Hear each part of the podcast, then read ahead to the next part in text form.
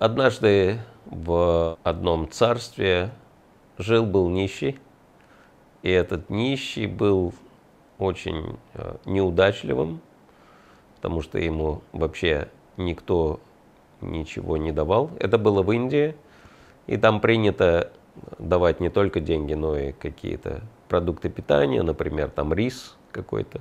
После многих-многих дней, когда этот нищий уже ну, был готов умереть с голоду, какой-то человек дал ему пригоршню риса. И он очень, конечно, обрадовался, что, по крайней мере, он хоть что-то сможет поесть. И в этот момент он увидел, что мимо проходит царский кортеж вместе с царем. И поскольку обязанность царя это заботиться о своих подданных, он подумал, что надо каким-то образом э, обратиться к царю за помощью. И он побежал, пробился через охрану и сказал царю, Ваше Величество, я ваш подданный, поэтому, пожалуйста, помогите мне, я очень сильно страдаю, я нищий, и я практически умираю с голоду, у меня ничего нет.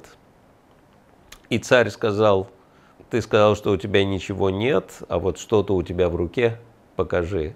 И нищий показал, это была пригоршня риса. Он говорит, вот через э, много дней голода мне наконец дали пригоршню риса, это все, что у меня есть. И царь сказал, да, ты собираешь подаяние, это твоя деятельность, твоя работа, и каждый житель моего царства должен платить налоги. Ты заплатил налог с этого риса. Такого поворота нищий вообще не ждал. И он сказал, ну, Ваше Величество, если я отдам этот рис, я умру с голоду. Царь сказал, ты можешь сам решить, какую часть этого риса ты мне можешь отдать. Нищий подумал, и он сказал, ну я могу отдать пять рисинок. Царь сказал, хорошо, давай, пять рисинок. Он протянул руку, нищий отсчитал пять рисинок, и после этого царь развернулся и дальше поехал. И этот нищий был очень, конечно, огорчен, то есть вместо помощи он еще и потерял какую-то часть своего риса. И он подумал, что этот царь очень жестокий и несправедливый, мне очень не повезло.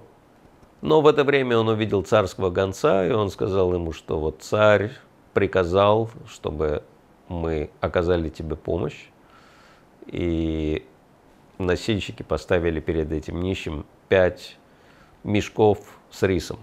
Этот нищий очень обрадовался.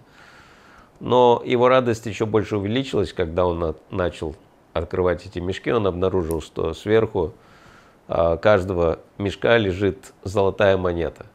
То есть он получил еще пять золотых монет. И вот в этот момент он начал жалеть, что он отдал всего лишь пять зернышек риса.